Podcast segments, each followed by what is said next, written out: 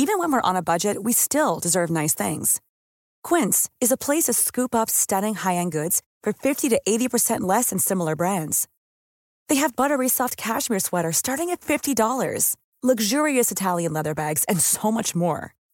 Plus, Quince only works with factories that use safe, ethical, and responsible manufacturing. Get the high-end goods you'll love without the high price tag with Quince. Go to quince.com slash style for free shipping and 365-day returns. Nadie nos dijo que vivir en la ciudad es tan caro. Lo que significa crecer. ¡No, no quiero crecer! ¡Quiero galletas! La crisis de los 30. La crisis de los 30. Que lo que somos hoy no era lo que pensábamos que íbamos a hacer. Que nadie tiene la respuesta. Que la terapia es canasta básica. Canasta básica. Nadie nos dijo.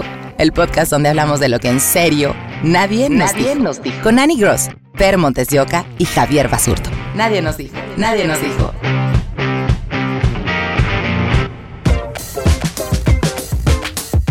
Oigan, me acabo de enterar de que el número 8 es el número favorito de Javier y también es el mío. Y este episodio es el número. ¡Ocho! Ocho. ¡Uh, Albricias! Mi número favorito no es el 8, ¿Cuál es? el 28.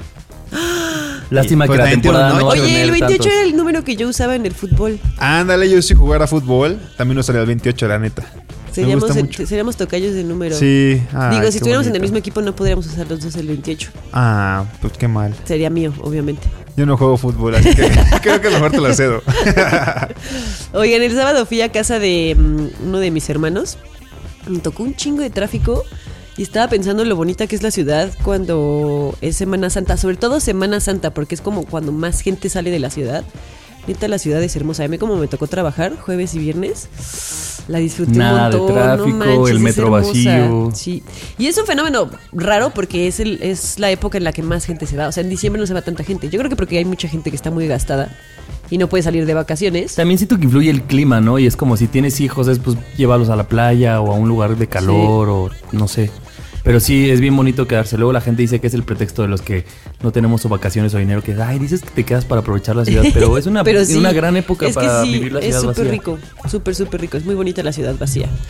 Vas por las calles sin tanto tráfico. Pues en mi pueblo nunca hay tráfico. Tu tierra, En mi tierra. dice. En tu tierra ya tres coches en un semáforo y la gente ya empieza a pitar. Y ya Sí, empiezan a decir cosas como... tráfico! ¿Qué, ¿Qué pedo? No, y aparte te dicen, no, cada vez el tráfico está peor.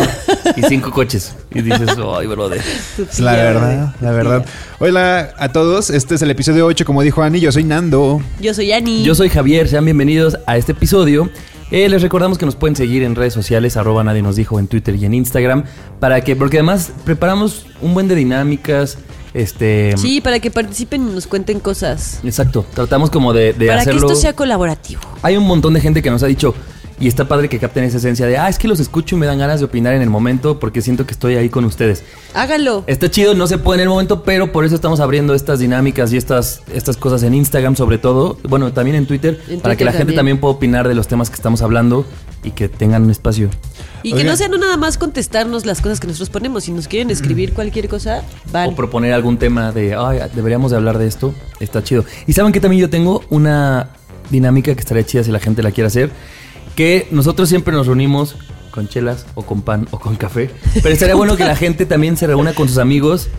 Eh, no sé, un fin de semana, ponte tú un viernes, que lo puedan escuchar y que luego la gente empiece a tener sus propios debates con sus Sí. temas. Sí. Pero es una buena dinámica y entonces haces como juntas en un mismo lugar que te diviertes con tus amigos, pero que también entre todos se construye, ¿no? Está chido. Sí, Ah, que le pongan pausa y ya discuten ustedes y le vuelven a poner play Exacto. y que continúe.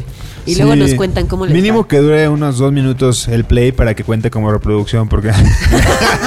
Porque El si no. Spotify no nos lo Porque si cuenta. no Spotify no cuenta como que se escuchó. ¿En qué momento llegó la adultez? Nadie nos dijo.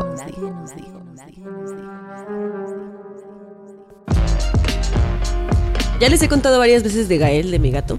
Claro. Ustedes ya lo conocen aparte. Es un gato hermoso. Ah, no voy a empezar de palera. Pero ayer me di cuenta de lo importante. Bueno, no, ya me he dado cuenta muchas veces, ¿no? Pero ayer lo confirmé de lo importante que es tener, o que puede llegar a ser, tener una mascota cuando eres adulto. Porque, bueno, yo de niña tuve muchas mascotas, tuve muchos perros, pero era como la mascota de la familia. De todos. Y obviamente quienes hacían cargo de la mascota eran mis papás. De vez en cuando, pues nosotros que le poníamos de comer y que nos obligaban a, a limpiar el patio, lo que sea. Pero quienes eran realmente responsables de la mascota eran mis papás. La, prim- la primera mascota que yo tengo mía, mía, 100% que depende 100% de mí, es, Es Gael. Gael. Y ayer que estaba en casa de mi hermano, me lo llevé porque mm, no, me gusta dejarlo solo en el departamento. Cuando se puede, ¿no? No siempre se puede. Pero soy de que si me voy el fin de semana con mis papás al Edomex, me lo llevo. Y entonces allá está con el gato de mi mamá y con los gatos de mis hermanos y se la pasa bien y lo que sea. Y ayer fui al, depa de mi hermano que tiene ahí dos gatitos y que vivimos ahí como un mes los dos, entonces conoce perfectamente. Y dije, pues para dejarlo todo el día solo en mi casa, pues mejor me lo llevo. Y ya estuvo ahí echando desmadre con los gatos de, de mi hermano y lo que sea. Y de ahí nos fuimos a casa de otro de mis hermanos.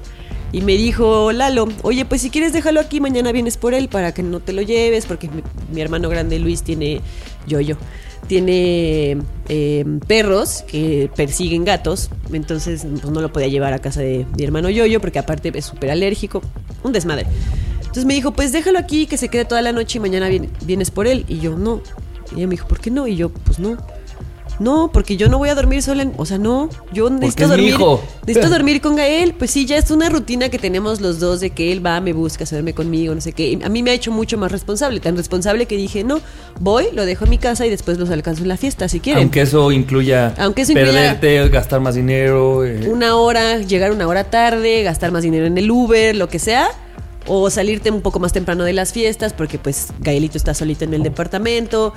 Que tienes que ir a comprar las croquetas, aunque sea así domingo 5 de, la mañana que te diste cuenta que no, que me pasó, que no tienes croquetas para el gato, pues ya tienes que salir. O sea, aunque no quieras salir en todo el día, tienes que ir a salir a comprarle sus croquetas. Tienes que ponerlo en tus gastos, como ya habíamos platicado en otro programa. Entonces sí te hace como una responsabilidad muy bonita, porque aparte es, ya no te sientes solo en el departamento. Yo platico con mi gato, siempre llego y le digo, ¿y cómo estás? Y miau, me contesta miau, y así va y me persigue por todos lados. Ya tenemos una rutina en la mañana, que cuando me meto a bañar, él va y se sube en un estante que tengo ahí en la, en la regadera, y bueno, en el baño, y de ahí me está viendo cómo yo termino de hacer mis cosas, y luego ya me voy a mi cuarto y ahí va detrás de mí, se echa en mi cama mientras yo me estoy Sí. cambiando. O sea, todo, todo. Cuando ya voy a salir del departamento ya va- se va su platito porque sabe que le voy a dar de comer. Entonces, siento que probablemente a mucha gente le pasa. Yo sé que a mi hermano el grande también con sus perros, a mi hermano el mediano con sus gatos. O sea, es muy padre tener una mascota en la adultez porque justo tú eres responsable 100% de ese animalito. Y sí te cambia la rutina, te cambia la manera en la que piensas, te cambia las responsabilidades. Está muy padre, hágalo. Tengan una mascotita. Y le cambias la vida a una mascota porque pues Gael es adoptado, lo iban a tirar a la basura. No juegues. Sí, No sabía esa historia. sí, lo iban a tirar a la basura. Y una amiga de la maestría me lo rescató, o sea, como su vecina. Yo hice una maestría, su vecina eh, y lo iba a tirar a la basura y ya se dio cuenta, lo rescató y escribió en el grupo que teníamos del salón, así de, oigan, este, pues rescaté a este gatito. Y así fue como Gael llegó a mi vida. Híjole, fíjate, sa- sabes, yo la verdad a mis 28 no he tenido una mascota que sea completamente mi responsabilidad. Ahorita tiene, mi, mi roomie Mayra tiene a una perrita Pug que se llama Pechuga, Pechuga. que es pechuga. muy bonita, pero justo me preguntaban que cómo la, o sea, cómo la describo yo eh, a Pechuga, ¿no? Y yo la describo como si fuera un niño chiquito. O sea, que Sí. todo el tiempo está haciendo destrozos, que hay que estarla cuidando porque se puede atragantar, que, bueno, los niños no sueltan un chingo de, de pelo, pero Pechuga, así todo el... Así, si traes ropa negra y la abrazas, te queda así Llena todos los pelos. pelos. Y para mí, eh, justo en este momento es como... Ok, eh, me gusta verla y es mi amiga Pechuga, pero... No es tu responsabilidad. es mi responsabilidad y prefiero como cuando quiera, la saco del corral, el abrazo, cinco minutos y la vuelvo a dejar. Como que todavía hay, o quizás será que yo soy una persona que no soy tanto de mascotas. También puede ser, Puede también ser hay que quien no. O que me imagino teniendo un perro mucho más grande, en un espacio más grande, quizá cuando sea jardín más mayor. así. Exactamente, pero uno más grande, no chiquititos ni nada. O sea, yo creo que sí soy de las personas que no ahorita no piensan en mascotas, aunque entiendo muy bien tu punto, ¿no? De, de hacerse responsable, de la compañía que puedas tener, para que no te sientas solo o sola. Pero tú sí has vivido la, la compañía de tenerla ahí. Ah, claro, claro. Estás solo, puedes estar solo en el depa, pero no estás solo porque está ahí la otra haciendo desmadritos y... Sí, pero ¿sabes qué? Yo la neta, como soy muy... Trato de ser ordenado, eh, siento que un perro sí viene a, un perrito, un gato viene como a, a hacer como desmadritos en la Sí, casa. Entonces ya, por ejemplo, ahorita no puedo dejar el, el- mi cuarto abierto porque pues se mete y muerde las plantas o muerde este El cargador el o cargador o me estresaría mucho si algo le hiciera a mis zapatos. Entonces la neta es que yo digo, ok, mejor, o sea, cordiales, pechuga, tú y yo, pero este sí cierro mi cuarto, ¿no? Sí, hay cosas que tienes que cambiar Sí. de tu rutina normal por ese nuevo ser viviente que está. Yo tengo una amiga que justo adoptó un perro a sus treinta y tantos años y Uy, me decía... vivió mucho el perro. No, son Ay, qué, Qué mal chiste de provincia. Bueno, les decía, amigos, adoptó a un perro porque justo decía, tengo treinta y tantos años y nunca he sentido que alguien dependa de mí. Tengo, o sea, a lo mejor suena mal, pero lo hizo como un experimento de qué pasa conmigo y cómo me modifico yo. Y justo tenía como una semana con. Se llama Galleta, con la perrita. Y la saca- fuimos a comer, la sacamos a pasear. Y ya era de noche. Entonces estábamos por la condesa. Y en eso la perrita, se Galleta se empieza a revolcar. Dijimos, ah, pues en la tierra. No se veía. Y ya cuando llegamos a un lugar, se había revolcado como en popó.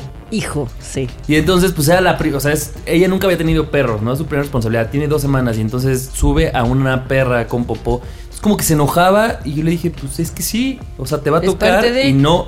Ojo, no es culpa de galleta. No. Pues es que dije, y hay veces que se va a comer su misma popó y luego Claro. se, se va a hacer pipí cuando se emociona. O sea, tienes que lidiar con muchas cosas. Y ese día, como que al principio estaba muy enojada. Y ya después le escribí en la semana, como una semana después de cómo iba. Y al final es que es un, es un ejercicio de mucha tolerancia. O sea, al Sí, final es como, pues ya aprendí. Y entonces, como que creo que un animalito sí te va enseñando a ti Más mucho de ti, tolerante, a sí. ser más tolerante, a ser más consciente. Esto que decías tú de salirte y...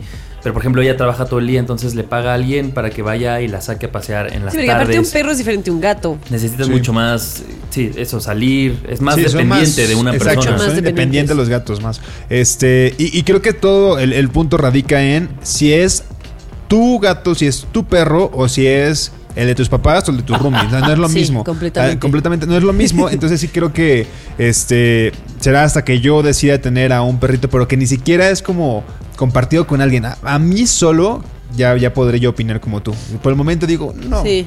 O sea, por el momento no. Ah, y es súper válido que todavía no sientas el momento. Perdón que me reía hace ratito, pero es que solo quería decir algo muy chistoso que a mí me- sí me molesta, por ejemplo, abrazar un perro. O sea, no me molesta. Me gusta mucho abrazar a los perros, pero luego te quedas con, con toda la playera llena de pelos y así. Entonces le dije a esta amiga, dije, ay, lo bueno es que Galleta no suelta tanto pelo. Y me dice, no, pues si en el, si en el departamento suelto más yo. de que cuando barra hay más cabello que se cae a ella que el pelo de Galleta. Eso es algo, por ejemplo, que yo tuve que cambiar. Ahora ya toda mi ropa siempre tiene pelo. Y luego es la gente es como, ay, estás llena de pelo. Y yo, pues sí, porque vivo con un gato. Y ya, Es que te valga. por más que le pase el rodillo, así a los tres segundos ya otra vez llena de pelo. O sea, no se puede. Oigan, y yo no es que quiera delatar aquí a mi compañero Javier, pero Javier está en esta disyuntiva entre si tener toda la responsabilidad como tú con Gael o compartirla con sus papás, porque tú tienes un perro, tú tienes una perrita muy bonita que se llama Bruna, Sí. que es tuya como tal, pero vive con tus papás. Pero que siempre dices, hoy no sé si traerla al departamento o no. Ya va a llorar. ¿Y qué, qué opinas? ¿Qué tienes que decir al respecto? A ver, en el un tema minuto, con Javier? Bruna es que Bruna ya tiene 7 años. Y Bruna nació en un lugar que había jardín, mucho jardín, y yo vivo en un departamento. Entonces yo decía, "Ta, no sé si a Bruna le caiga bien después de tanto venir. Y entonces hice la prueba y Bruna y yo tenemos una relación como muy No, cercana, o sea, muy dependiente, muy, muy, muy, muy codependiente. dependiente. No. Entonces Bruna era feliz aquí, pero luego dije, ah, bueno, la puedo campechanear días aquí, días allá. Pero luego mi mamá dice que, que la regresé y que se enoja. Porque aparte es, es beagle y es cazadora. La Entonces, dejas. esos días como que mataba más pájaros. o, no. o sea, es sí, porque muy- se acostumbra a estar contigo y luego vas y la dejas. Ajá.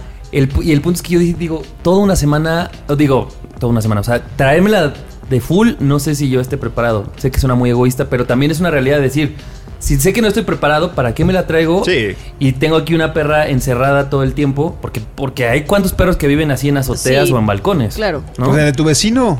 Mi vecino desde aquí se ve, una Sí. Frida. Sí, un ahí. pug y otro grandote. Uno grandote. Un, eso es un, es un viejo pastor inglés, ¿no? Ah, ándale, sí.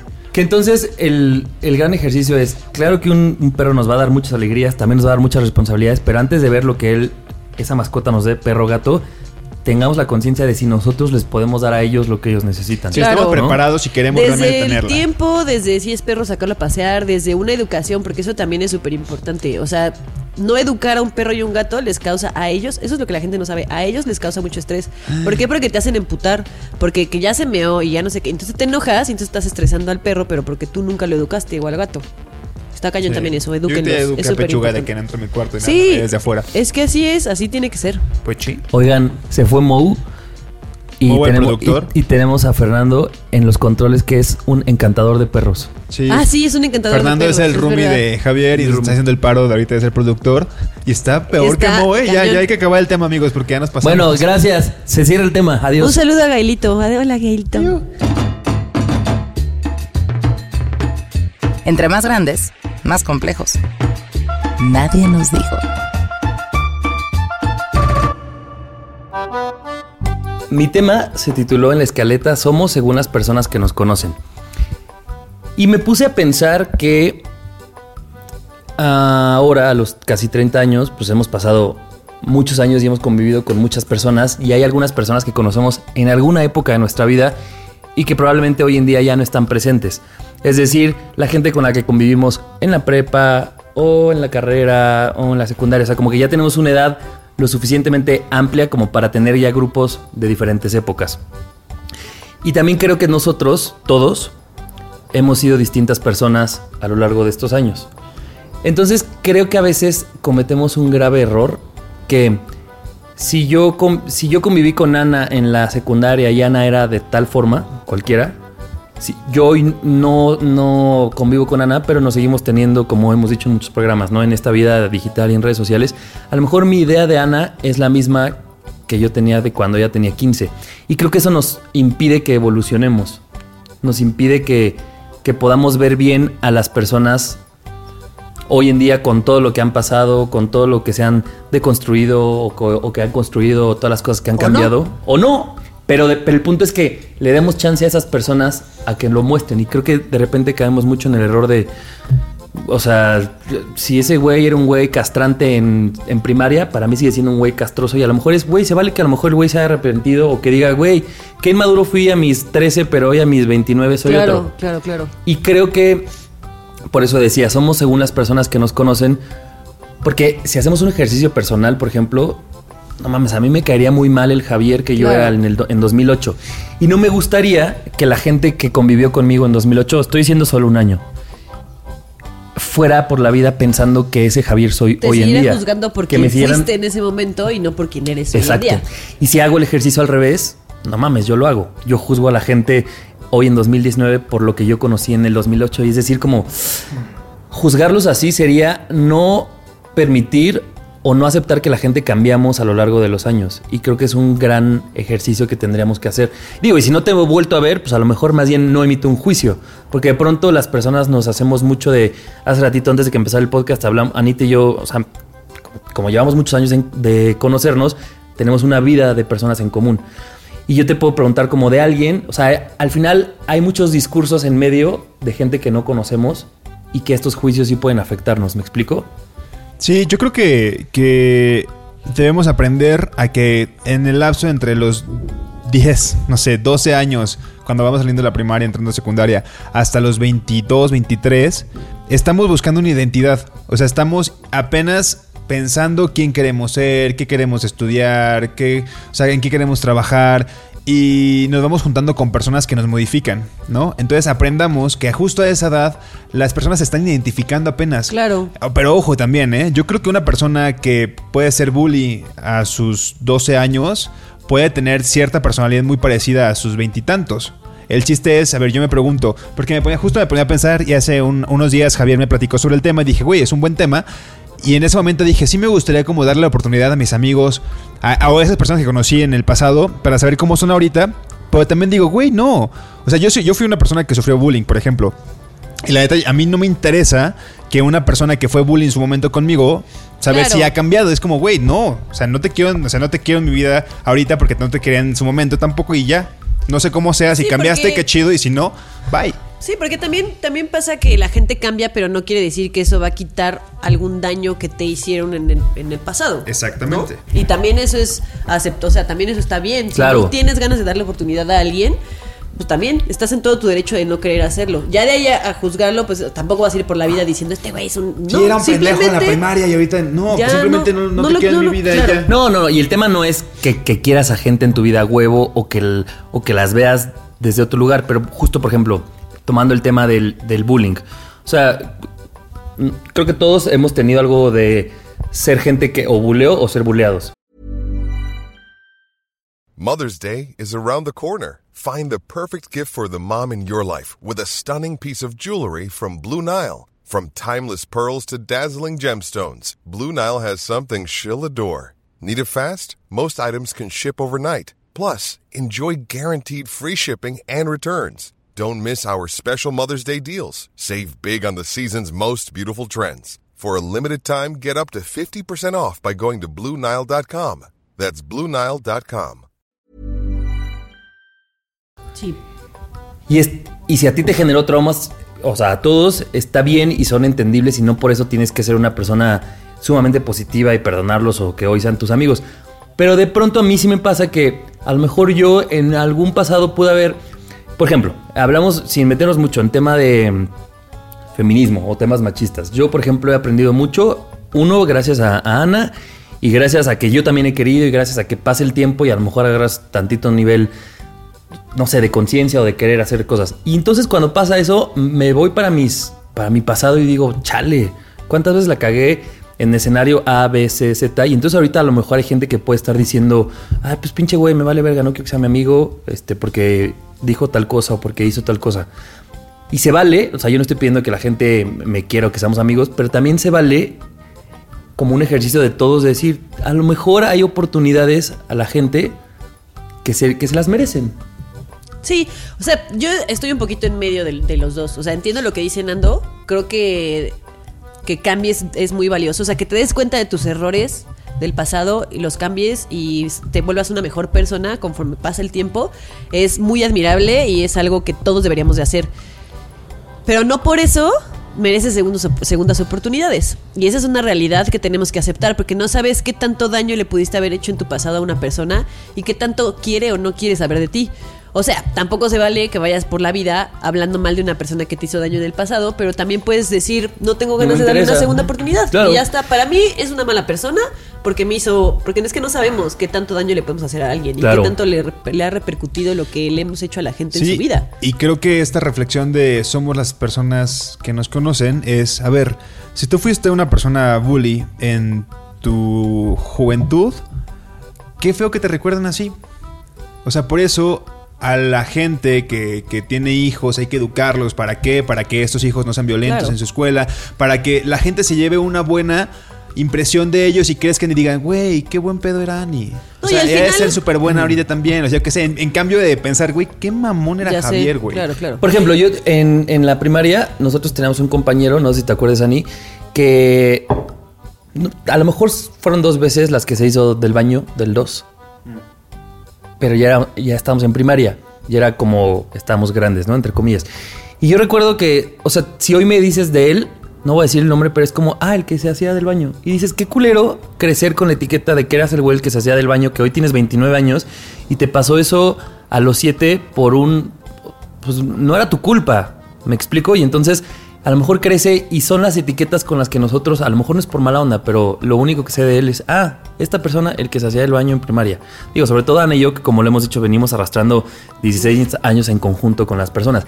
Pero más allá de irnos a este tema tan intenso de si ser burlado o no, no sé si les ha pasado que no sé, Ana, Nando, quien sea, tienen una relación de, de amistad de hace 10 años o una gran, o sea, una, una cantidad de tiempo fuerte.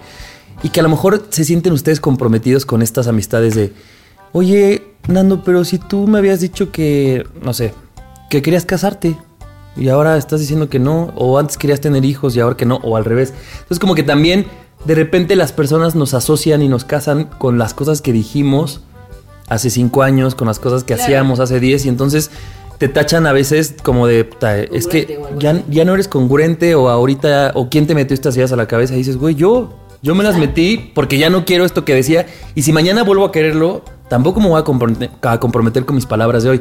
Y creo que estas amistades de pronto, las que no están en el presente, sino que son como mucho más del pasado, nos atan a ideas nuestras que nosotros mismos nos las pusimos, pero que ahora a lo mejor las queremos desechar. Sí, a mí me pasa mucho que yo antes decía, como a mí me gusta el fútbol y siempre fui alguien que en- cuando te- me tocaba llevar falda a la escuela me llevaba un short abajo porque siempre jugaba fútbol o me estaba trepando en las porterías o qué sé yo, nunca fui como femenina, siempre dije que yo era como un niño niña.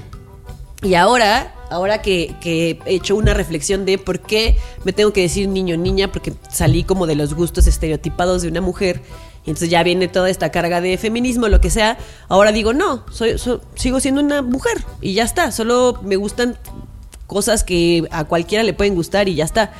Pero sigue este cargo del, es que eres un niño. Es que, no, todavía tengo amigos que me hacen estas bromas Y aparte es como, "Ay, pero pues si tú lo niño". decías, Ana. Ajá, pero si tú lo decías. Y yo, pues sí, sí lo decía. Y ni- también es, una, es algo que pues yo voy a tener que cargar con eso, porque yo lo decía. Y a pesar de que hoy yo sea una persona diferente y ya no lo diga y me parezca mm, absurdo decirlo, incluso me pueda llegar a enojar en, en algún sentido, pues es algo con lo que tengo que cargar porque, pues ni modo, lo, lo dije durante, no sé, 15 años de mi vida y pues ya está. Y quitarte esas etiquetas sí está muy difícil. Pero ahí es donde la gente debería de ayudar. De, a ver, si Ana decidió que eso que se dijo a- a- para ella misma estaba mal, pues yo te ayudo a no estártelo recordando como este lastre de, uy, Ana. Sí, pero tú si es gente, esto". pero si es gente que no, ha- no has visto y de repente vuelves a ver y te lo vuelven a decir, o sea, ¿sabes? Es que Claro. es justo eso. Y si, es- si ya se lo dijiste a alguien, ok, ese es trabajo de esa persona. Pero si te encuentras gente ¿Qué pasa con la gente que dejas de ver 15 años porque pues se veían en la primaria y la secundaria y se vuelven a retomar? Muchas de las referencias que tienen van a ser al pasado. Y es como, ah, cuando íbamos a la secundaria, ah, cuando. Ah, ni tú dices que eras niño, niña. Y, o sea, güey, no. O sea, ya evoluciona, ya cambiamos, ya pasaron un chingo de años. Pero también digo, güey, estas fiestas donde se reencuentran todos, que se Yo nunca he ido a una.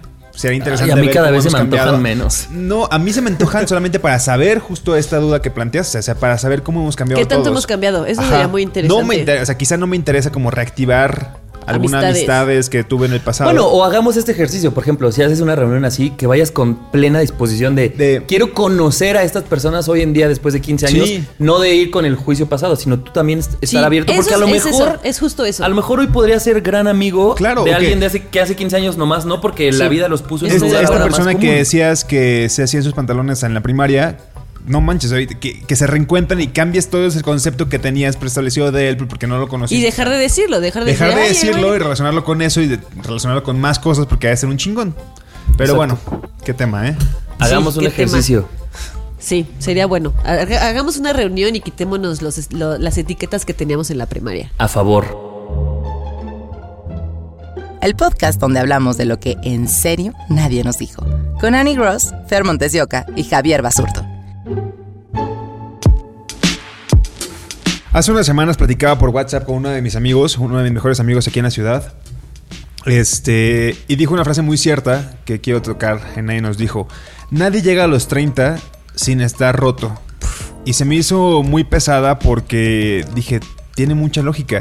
Porque cuando entramos, o sea, no es lo mismo entrar a la década de los 30 que entrar a la década de los 20. Porque en los 20 hay mucho desconocimiento, hay muchas primeras veces, hay eh, voy a tener novia por primera vez, voy a, sigo viviendo con mis papás quizá, pero voy a irme a vivir solo y qué loco. Y son como que muchas emociones, ¿no? Una década atrás. Pero cuando entras a los 30, ya llegas con el corazón roto una o dos veces. Eh, ya estás pasando por. O si tienes hijos, o si vas con tu matrimonio y no está funcionando, yo qué sé, o sea, N cantidad de cosas que te pueden pasar como adulto, como un nuevo adulto. Ya tienes un montón de deudas. Ya tus papás pueden estar pasando por una etapa no tan cool. Sí. Este. Me puse a reflexionar sobre cómo llego yo a los 30 y digo, güey, sí.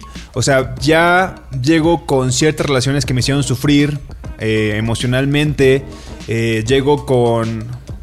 Con un papá menos, o sea, mi papá falleció hace dos años y dices, güey, no, no llegué así a los 20, no, no había sufrido el hecho de perder a una persona cercana o el hecho de que alguien cercano estuviera al borde de la muerte y, y te cambia la perspectiva. No llegas a los 30 bien, llegas estando roto y es como, creo que hay que compartir que no siempre es, o sea, no, no siempre llegas de pie a los 30 y creo que vale la pena Y que no tiene nada de malo, ¿no? que no tiene nada de malo. Es normal. Que todos sufrimos por un montón de cosas porque la década de los 20 suele ser, sí, al inicio, el, el- el- como decía, el conocimiento apenas de ciertas cosas nuevas, pero ya al final, ya llegas puteado, muy Sí. puteado. So, en la parte romántica, normalmente llegas a los 30 ya, como dices, con después de haber pasado por una relación que ya te marcó de una manera diferente. No fue como ese primer amor de súper hormonal y que te vas de hocico y que sientes que la vida se te acaba cuando cortas. Ya es una relación mucho más, o sea, seguramente ya saliste de una relación mucho más madura que quizás hasta te fuiste a vivir con alguien y tuviste que separarte casi casi, o ya te divorciaste, o porque pues habrá gente que a los 30 ya está divorciado. Claro. Sí, Y sí, te- y sí, obviamente pasar por estas relaciones, pues, aunque no haya sido la relación más tormentosa, sí, sí rompe algo dentro de ti. O sea, sí, sí, sí termina siendo una persona diferente a la que fuiste cuando empezaste una relación que te marca de una manera diferente a la que te marcaron todas las anteriores. Y además, creo que lo que dice Nando es, en la década de los 20 a lo mejor tienes todavía muchas primeras veces, ¿no? Y tienes como muchos cambios porque generalmente, creo es, en esa década empezamos a trabajar, pero también estábamos estudiando y entonces tienes como, si alguien hizo una maestría, si alguien se fue, o sea, pero creo que ya llega una etapa, a lo mejor esta de los finales de los 20 o inicios de los 30 en las que todo se vuelve más rutinario, todo, porque pues entonces es vas a trabajar y tal vez ya, ¿no? Y tienes una pareja y entonces el proceso es tratar de, de durar lo más que se pueda y entonces como que a lo mejor estas experiencias de primeras veces cada vez suceden menos, por un lado, y creo que por el otro también tenemos como este instinto de irnos como protegiendo, justo como llegas roto de muchas cosas emocionales, de pareja, de familia, como que tú mismo vas creando corazas, entonces creo que también es más complicado em, como enfrentarte al mundo porque ya vienes con, con una carga mayor que al, que al mismo tiempo hace que te protejas mucho más. Entonces ya eres una persona con N cantidad de mecanismos de defensa encima, ¿no? Y eso también nos vuelve un poco más complicados. Y, y yo creo también que a los 30, entrado a los 30, ya tomas decisiones muy conscientemente. O sea que quizá al inicio de los 20 es como. Sí, que "Güey, ya afectan tu vida de Puede una ser que manera ese más trabajo heavy. no me, no me satis- ah, no, no- no tenga tanta satisfacción con ese trabajo. Y este. Pero igual, da igual. O sea, puedo trabajar en él unos años para que me dé, para mantenerme. Pero no, ya entrando a los 30, tienes que tomar una decisión. Tienes que decir si ese trabajo te vas a quedar con él o quieres batallarle, buscar otro. Si capaz que con la persona con la que estás, estás totalmente enamorado. Pero quizá tú quieres tener hijos y esta otra persona no. Uf, Entonces tienes que tomar la claro. decisión de, Claro, "Güey, claro, claro. no puedo, o sea, si neta no, no vamos por el mismo camino con los hijos, Eso pues, güey, hay que tomar la decisión de una vez y Y ya. antes va a te hubiera valido madres porque dices, ni siquiera quiero ahorita, ¿para qué me preocupo? A esta edad ya. Entonces, a esta edad ya se toman decisiones que, que ya son más conscientes para lo que queremos en un futuro.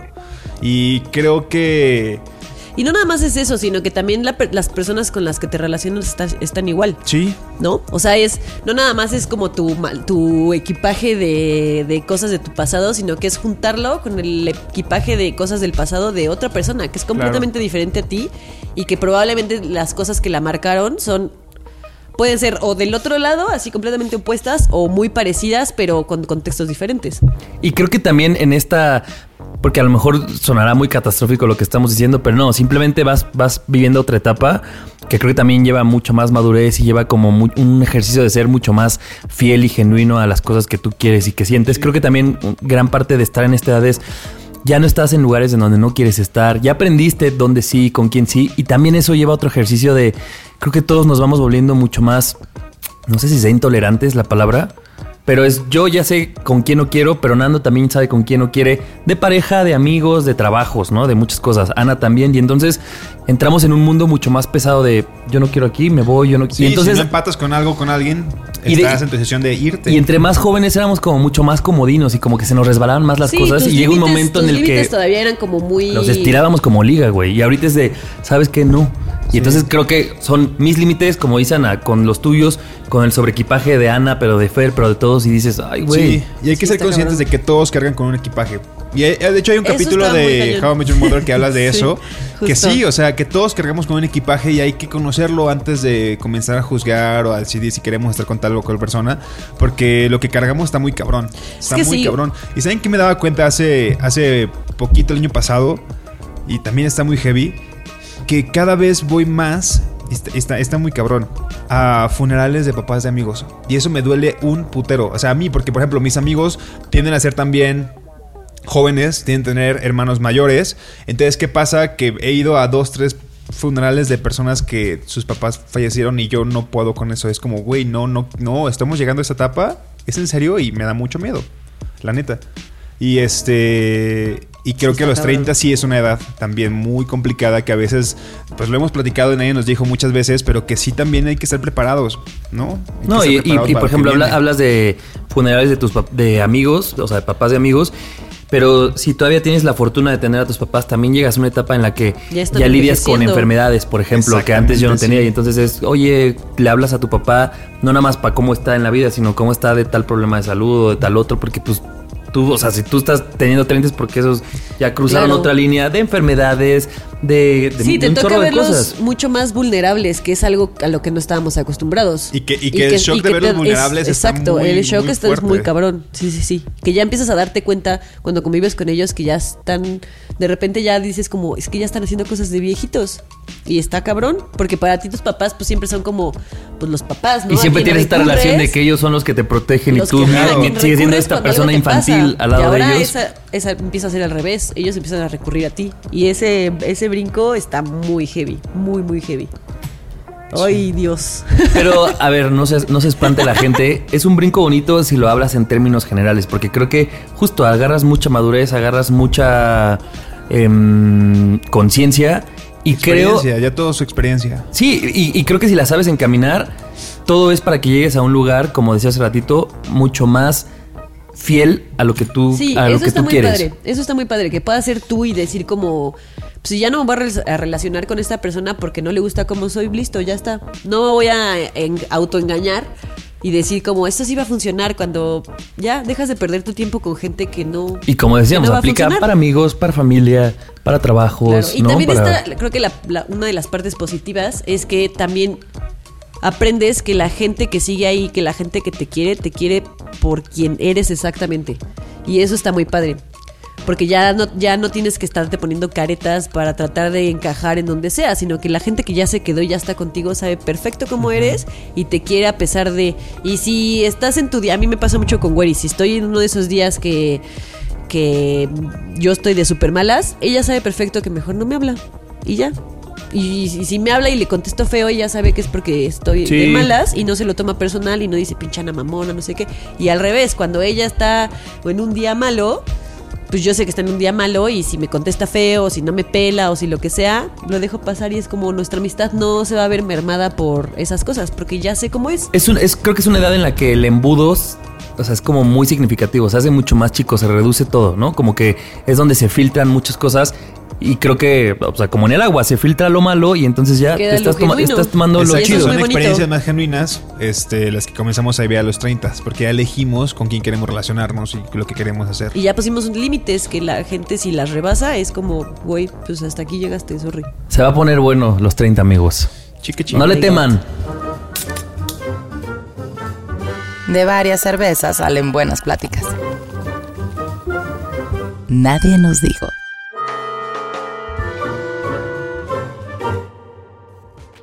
Nadie nos dijo que te saldrías de fiestas en la madrugada para ir con tu gatito. Nadie nos dijo que antes de ver lo que una mascota nos da a nosotros, hay que hacer el ejercicio de ver si nosotros podemos darles la calidad de vida que se merecen. Sí.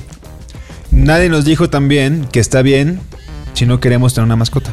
Es mejor decidirlo desde antes que no quieres una mascota. No a los perros en las azoteas, amigos. Sí, pobres perros. Nadie nos dijo que hay que aceptar que cuando hieres mucho a una persona, quizá no tengas eh, una segunda oportunidad. Eh, nadie nos dijo que quienes fuimos en 2008, por decir algo, podría hoy en día caernos muy mal. Es decir, nuestra propia versión del pasado. Sí. Órale. Nadie nos dijo que las personas pueden cambiar conforme pasan los años, pero está bien si no queremos traer a esas personas a nuestro presente. Muy bien, estoy de acuerdo. Nadie nos dijo que estar rotos también nos iba a llevar a ser más genuinos. Nadie nos dijo que conforme crecemos, al parecer tenemos menos, pero si lo pensamos, estamos teniendo más en calidad. Nadie nos dijo que nadie llega a los 30 sin estar roto, pero que es una excelente década para cosernos entre todos. Ah, Con el hilo ah, del amor. Saludos, amor. De la empatía. Sí estás borracho de café, definitivamente. Le hacen más daño los cafés que las chelas a Javier. Pero bueno, gracias por escucharnos. Eh, nos pueden seguir en redes sociales, eh, en Twitter. Y Nene nos dijo en Instagram. Por favor, colaboren con nosotros como siempre lo han hecho en, estos, en estas semanitas. Sí, es bien padre que nos contesten y que sean parte de. Bueno, nos escuchamos el próximo episodio, amigos. Gracias por escucharnos. Yo soy Nando. Ay, sí, yo soy Ani. Yo fui Javi. Qué tonto. Ah, y agradecemos a Fernando por Sí. estar en controles. Por Gracias. Fer. producirnos el día de hoy y regañarnos cuando lo hacemos mal. Sí. Bueno, adiós. Adiós. Nadie nos dijo. El podcast donde hablamos de lo que en serio nadie nos dijo. Cada semana, nuevos temas de la adultez que deberían contarse. Con Annie Gross, Per Montes de Oca y Javier Basurto. Nadie nos dijo.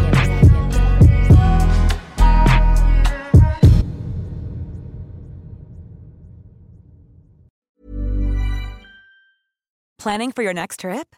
Elevate your travel style with Quince. Quince has all the jet setting essentials you'll want for your next getaway, like European linen, premium luggage options, buttery soft Italian leather bags, and so much more. And is all priced at 50 to 80% less than similar brands. Plus, Quince only works with factories that use safe and ethical manufacturing practices. Pack your bags with high-quality essentials you'll be wearing for vacations to come with Quince. Go to quince.com slash pack for free shipping and 365-day returns.